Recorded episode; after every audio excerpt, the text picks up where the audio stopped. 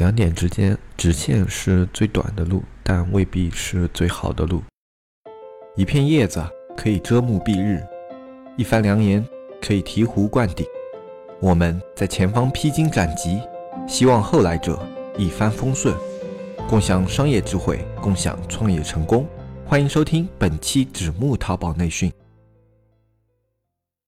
大家好，欢迎收听本期不严肃、不中立、不理性的大型娱乐淘宝经验分享节目。我是你们的老朋友黑泽。最近呢，因为业务端的一些事情，所以状态呢一直不是非常的好。对于某样事的集中度上就很难集中，因为业务量比较分散嘛，就对于每一件事情的精力投入都会比较有限。啊，当然也是尽量的在兼顾这些事情，包括自媒体更新的这一块。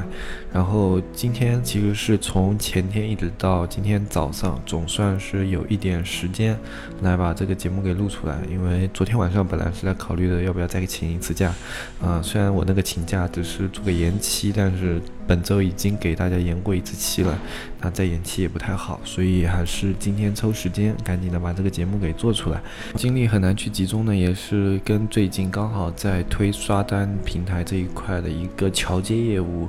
有一些的关系。因为我们是作为一个中间方，我们要对接好商家和工作室两边的一个协调，保证他们的工作提交到我们这里以后可以顺畅的交给工作室，然后整个流程可以比较良性的开始循环。如果这个刚推的业务不做跟进的话，它的中间环节出现问题，包括工作室那里可能会觉得你这个业务不是特别的好，那么我想终止这个合作，或者说商家这里感觉啊中间对接没有对接好以后，它的整体的一个服务没有到位，没有给到他们实际性的帮助，那么这种都是我们不乐意看到的。我们希望这整一个工作可以比较顺畅，而且成功的进行一个循环，这样呢才能实际的帮助社区的商家去解决掉一。些问题。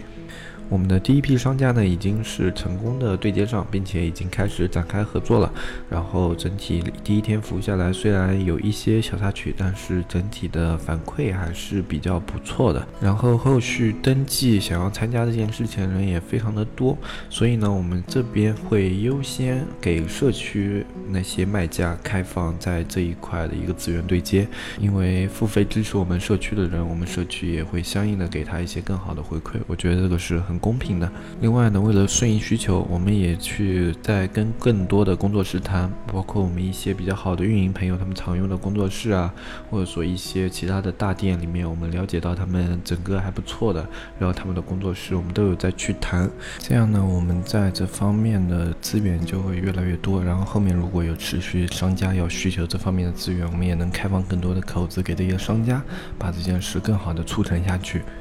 好，那么接下来呢，我们还是来讲我们今天这一期的节目。今天这一期节目呢，我们主要来说一下最近社区问的比较多的一些淘宝方面的答疑，就一些关于技术方面啊以及思路方面的都有。然后把这些问题比较有代表性的，我们就提到节目里面来说一下。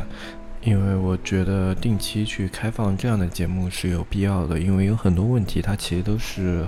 具有广泛性的，然后这样的问题提到节目里面来说一下的话，可以解决很大部分的问题，不光是社区买家，以及一些非社区买家，或者说普通路过的听众朋友，可能都会是你们需求的一些点。那么我们先来讲我们最近遇到的第一个问题，就直通车低价引流的计划没法把价格压低。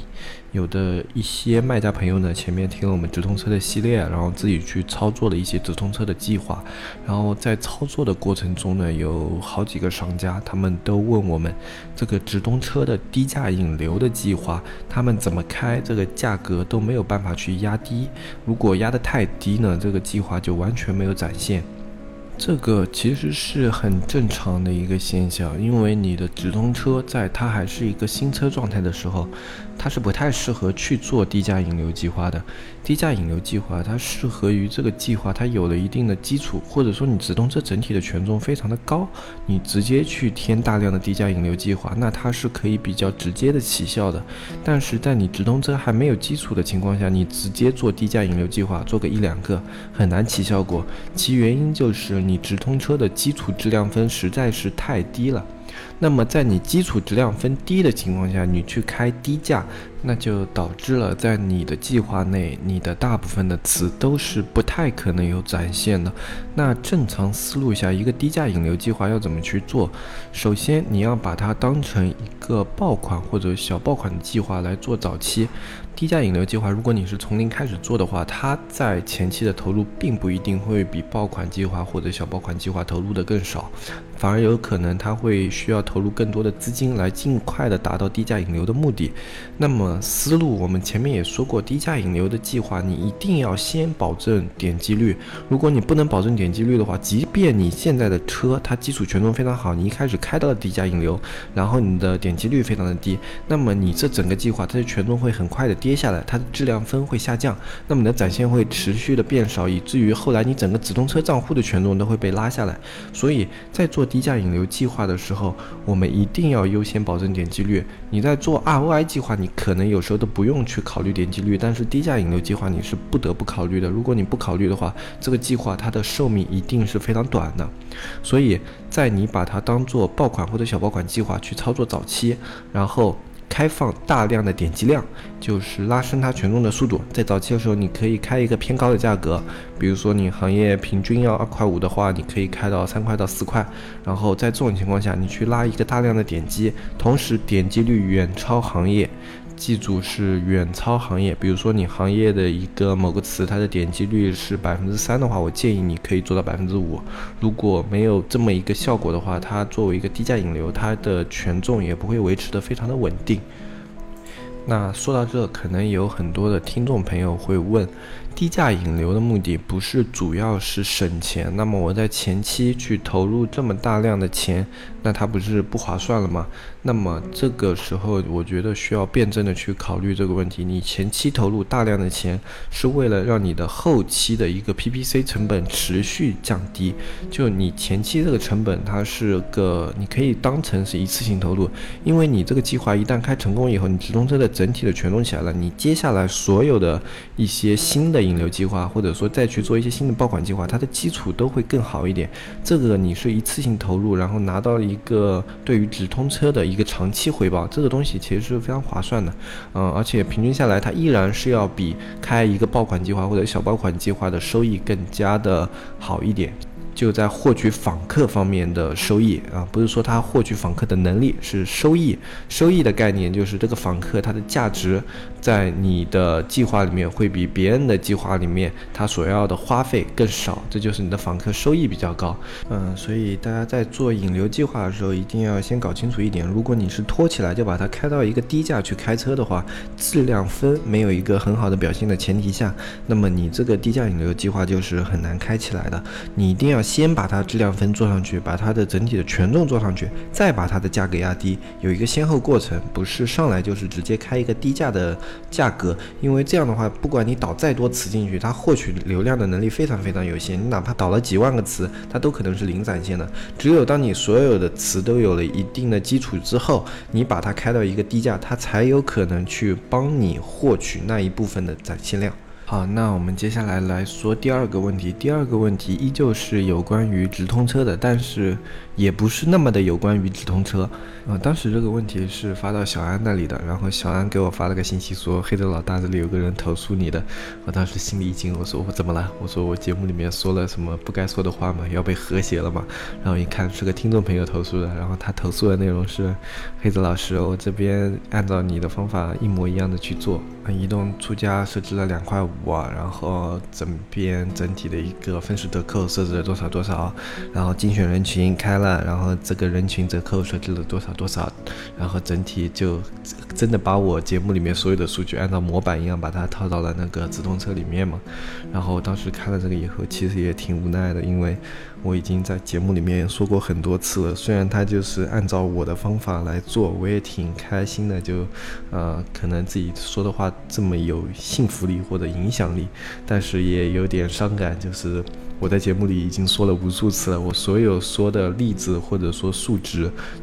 都是为了让这个操作听起来更加的直观，更加的易于理解，不是说你。按照这个数值或者说按照这个方法一模一样的去操作，就可以把一个车给开起来了。那这个车也太简单了，别人只要在网上发布一个模板，别人拿去套就行了，不存在这样的东西的。就所有的类目都不一样，可能你同一个类目的模板还是有概率可以套套的，但是你跨类目啊，放眼到整个淘宝去看这样的一个环境的话，你就会发现所有东西它都不可能是套用的。最重要的是思路，当你的思路成型了以后，你的所有技术就会显得特别的有目的性，以及你的操作会特别的有规划性。啊，当你的思路没有成型的时候，哪怕你成功了，那也是比较侥幸的，因为就即便你是不知道这个理论是什么，不知道它背后包含的意义是什么，不知道这个系统的机制是什么，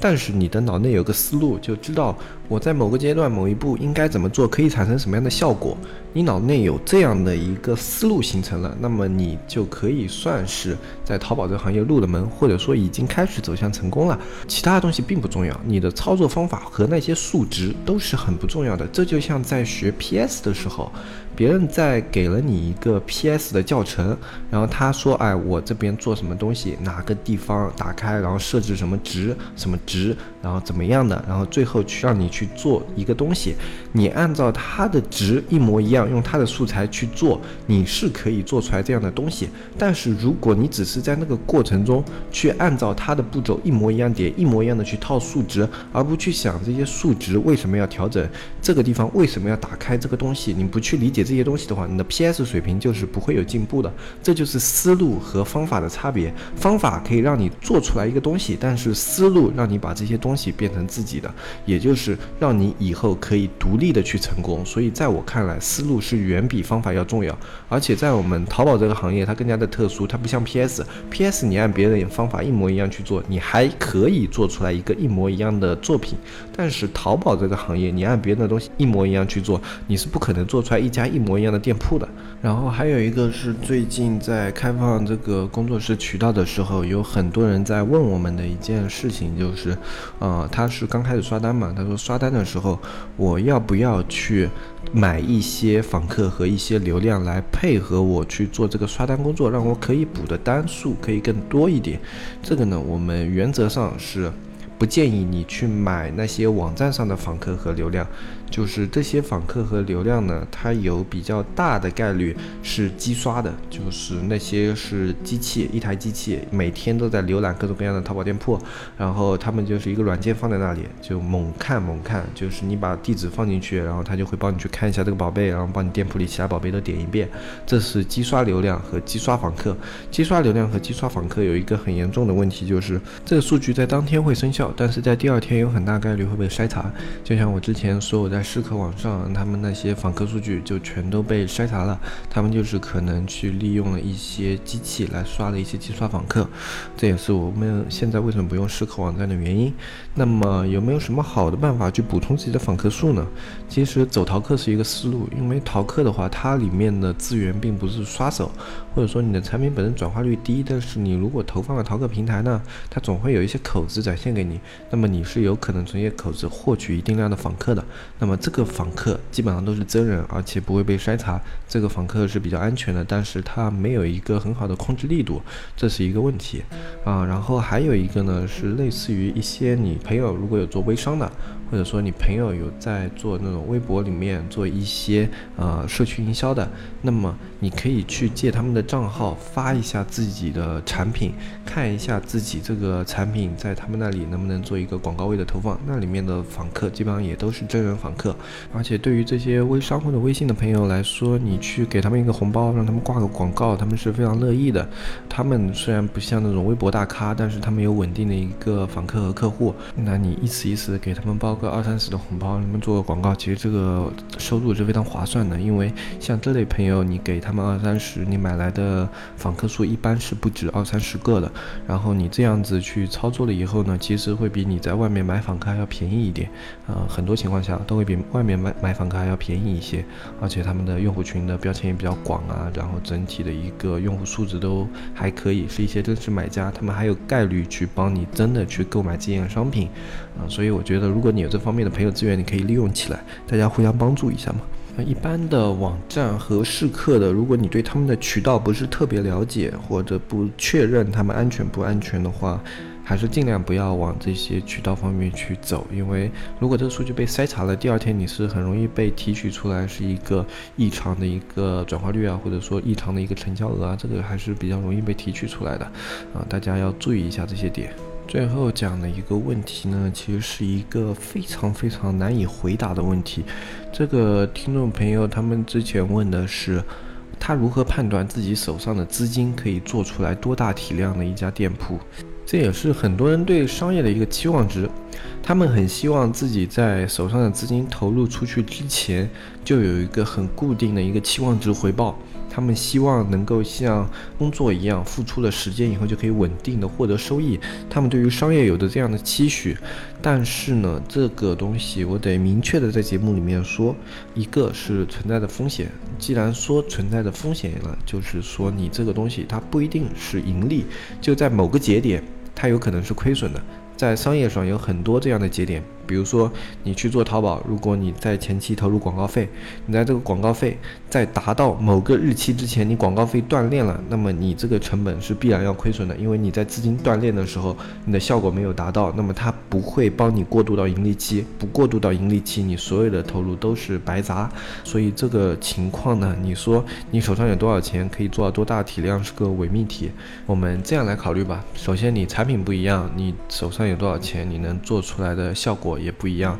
这是必然的一件事情。你比如说，你手上有个十万块，你去卖衣服。或者说去卖工艺品，你会有截然不同的结果，这是很正常的一件事情。因为产品不同，就会导致你的收益不同、利润不同、客户不同、转化率不同，然后就会导致最后的结果不一样。那么有的人说，哦，那我有个多少多少多少钱，我去做什么什么类目啊，这个东西什么样价格，然后把各种各样很详细的信息啊，他我全告诉你，能不能告诉我这个能赚多少钱？其实我想这样说的，我又不是神啊，我只是一个做淘宝比较有经验的卖家。而不是一个全知全能的可以控制所有事情发展的一个嗯神仙一样的这样的角色，这两个角色是有差别的。我觉得可能有时候我们在这里分享经验，会让这些不理解淘宝或者说还没有接触过商业的卖家，把我们的形象太过于夸大化了。就我们不是神啊，我们也是正常的人，我们是靠着自己的经验、自己的思路、自己的逻辑去思考的。所以说，你给我们这样的判断，如果我们能够很精准的判断出来，你这里多少钱，怎么样一个花费，怎么样的产品能够赚多少的金额的话，那我跟你讲，我们就无敌了。我们所有的钱，我们都不用自己去投资什么项目啊什么的，我们只需要每天去看这个项目，去看这个产品的成本，然后怎么样的，我们算一下这个能赚多少钱，我们往里面投多少，那个能赚多少钱，我们往里面投多少，然后年底等着收钱就行了啊，是不是这样一个逻辑？商业的判断，你只能说你对于这个东西它的盈利概率。率有多少？然后它的盈利能力是强还是弱？你只能做到这样的一个判断，你是不可能精准的判断出来哦。我三万块投进去能赚三十万，或者我五十万投进去能赚一百万。如果一个人能够精准的去判断到这种程度的话，那真的可以是称神了。他能把每一个商业项目都可以精准到哦万这个单位，都已经非常非常厉害了。他都不用精准到什么呃。几千几百这样的金额，他只要能精准到万，他真的就已经非常非常厉害了。这个如果是你有这样的能力的话，你去做风险评估啊，去做金融顾问啊什么的，你光拿顾问费，你都可以一年就养活自己，而且是过得非常好的那种养活自己了。所以也是希望大家在提问题的时候啊，可以先比较理性一点，把我们也看成一个正常的人。我们也会有不知道的东西，我们也会有不了解的东西，我们不是全知全能。所以说你在有时候问问题的时候，也要自己。斟酌一下这样的一个问题，它是否可能会有一个标准的答案？我觉得还挺有必要的，要不然其实有时候我回答不出来问题，我也挺尴尬的。那多少资金去做多少体量？其实还有一个思路可以跟大家说的是，